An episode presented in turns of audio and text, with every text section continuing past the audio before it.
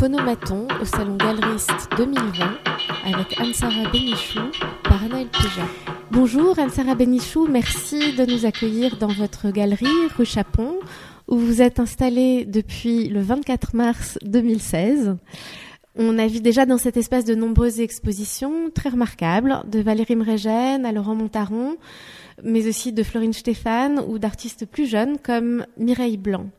La presse a souvent fait votre portrait. Vous êtes une jeune galerie qui a rapidement fait sa place sur la scène parisienne. Comment en êtes-vous arrivé là? C'est ce qui va nous occuper dans les minutes qui viennent. Je voudrais commencer par euh, vos premières amours, celles de votre formation universitaire, peut-être de vos premiers choix en art, qui vous ont conduit, si je ne me trompe pas, vers le XVIIIe siècle, assez loin des œuvres de Marion Barouk qui nous entourent aujourd'hui dans la galerie, des morceaux de tissu découpés qui sont accrochés euh, au mur et qui laissent entrevoir euh, derrière des formes vides le mur lui-même. Qu'est-ce qui vous a attiré vers le XVIIIe siècle et qu'en retenez-vous aujourd'hui? Alors c'est vrai que le XVIIIe siècle, ça a été ma, première façon euh, d'entrer euh, vers l'art et vers la littérature. À l'époque, j'aimais euh, ce rapport à la vie, ce rapport à l'érotisme, ce rapport à la chair qui me, passionnait et que je retrouvais aussi bien dans la peinture de Chardin, de Watteau, de Fragonard que dans toute cette littérature érotique de l'époque, euh, cette littérature des Lumières. Et ce que j'en retiens aujourd'hui, c'est peut-être les dernières pistes de recherche à la fin de mes études, euh, notamment sur les salons de Diderot et la façon de, penser et de dire l'art. Euh, ces, salons qui sont merveilleux puisque c'est vraiment ce, ce, rapport à comment on dit une œuvre d'art, comment on la lit, comment on la comprend et qu'est-ce qui en ressort, comment les mots donnent à voir en fait l'art et ça, c'est complètement universel. Et c'est ce que j'aime aujourd'hui dans mon travail, c'est poser des mots, des récits sur des histoires d'art contemporain, sur des œuvres d'art, et c'est comment l'imaginaire, comment la pensée s'approprie une œuvre d'art pour la, donner à vivre et à comprendre. Les salons de Diderot, les salons du 18e, c'est un peu votre modèle pour la galerie? Pas vraiment, mais disons que en tout cas, c'est une source d'inspiration pour les catalogues que j'édite euh, pour chacune de mes expositions. Euh, ces salons de Diderot, donc pour recontextualiser, c'est vraiment euh, Diderot qui va voir les fameux salons de l'Académie, la FIAC de l'époque, et qui décrit toutes les œuvres qu'il voit pour toutes les personnes qui ne peuvent pas aller les voir. Et quand j'ai commencé à éditer des catalogues, donc un catalogue pour chacune de mes expositions personnelles, j'ai pris ce parti de ne jamais mettre d'images, mais au contraire de mettre des textes qui donne à voir les œuvres, à imaginer et à penser à partir de mots.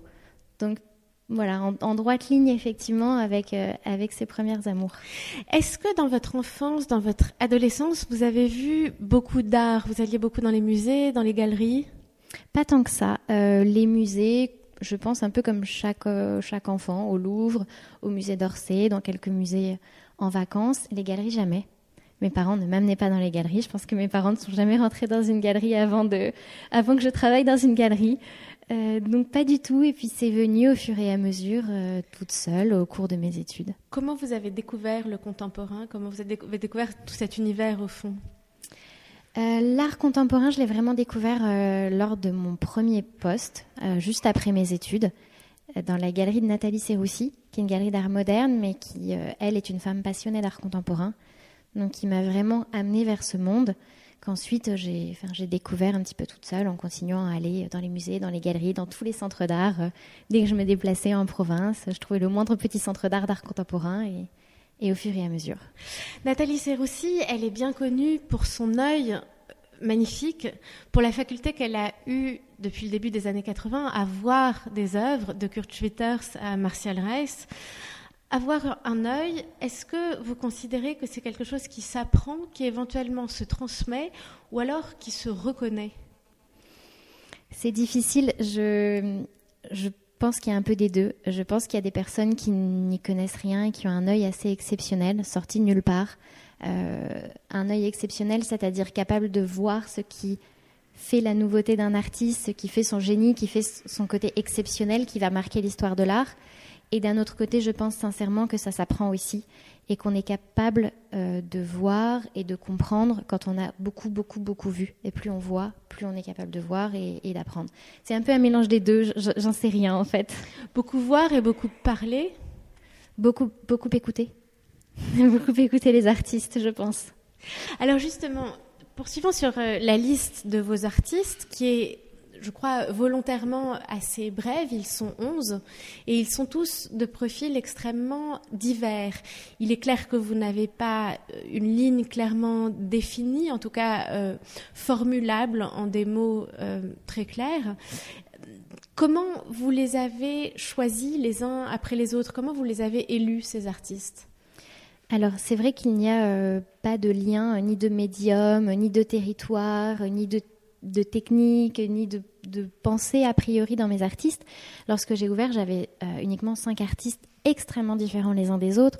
Donc Tom Smith qui fait euh, de la photographie depuis 40 ans, d'architecture, euh, Florine Stéphane qui fait de la peinture figurative, qui est de l'école de Roumanie, Valérie Mregen, donc qui est à la fois auteure et plasticienne, Chouro Kriège qui fait du dessin en noir et blanc, Julien Discrete qui est plutôt un artiste conceptuel, donc vraiment rien à voir, des profils différents, des, âges différents.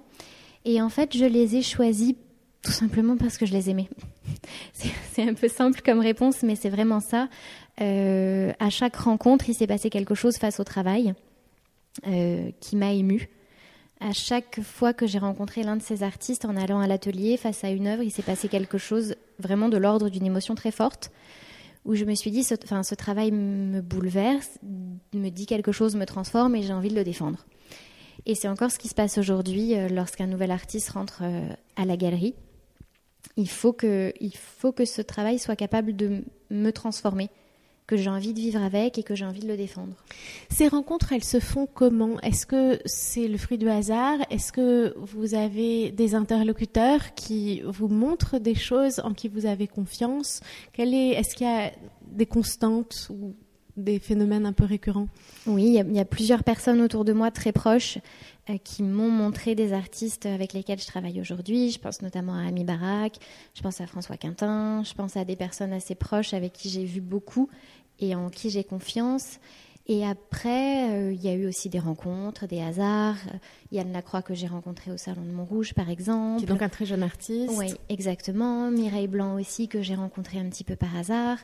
Euh, il n'y a pas vraiment de, règles, mais c'est vrai que quand quelqu'un de proche ou quelqu'un en qui j'ai confiance me dit regarde tel artiste, je vais systématiquement le regarder, même si après je ne travaille pas avec.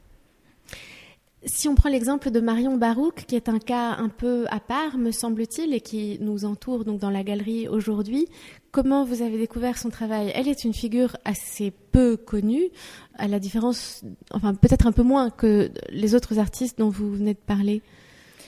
Marion Baruc, c'est aussi une amie qui m'a parlé d'elle. C'était au tout début de la galerie, Nathalie Viau, qui m'avait invitée pour une émission euh, de radio à la Fondation Vuitton. Euh, la galerie devait avoir six mois. Et euh, entre, deux interviews, elle m'a dit Anne-Sarah, je veux absolument te montrer le travail d'une artiste. Regarde cette artiste.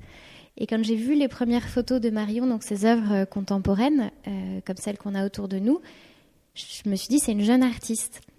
Et puis Nathalie m'a dit non, non, elle a 85 ans.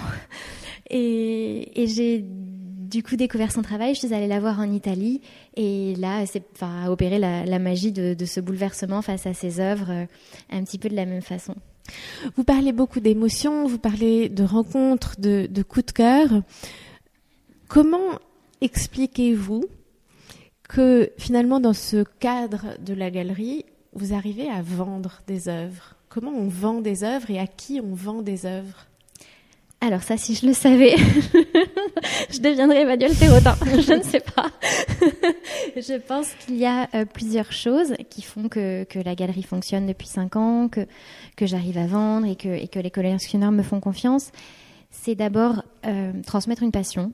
Euh, je pense sincèrement que quand on vient à la galerie et qu'on m'écoute parler de mes artistes, on doit sentir cette conviction que, que je suis persuadée que ces artistes sont, feront l'art de demain en fait. Euh, et puis, euh, je pense aussi que les collectionneurs font confiance sur le long terme.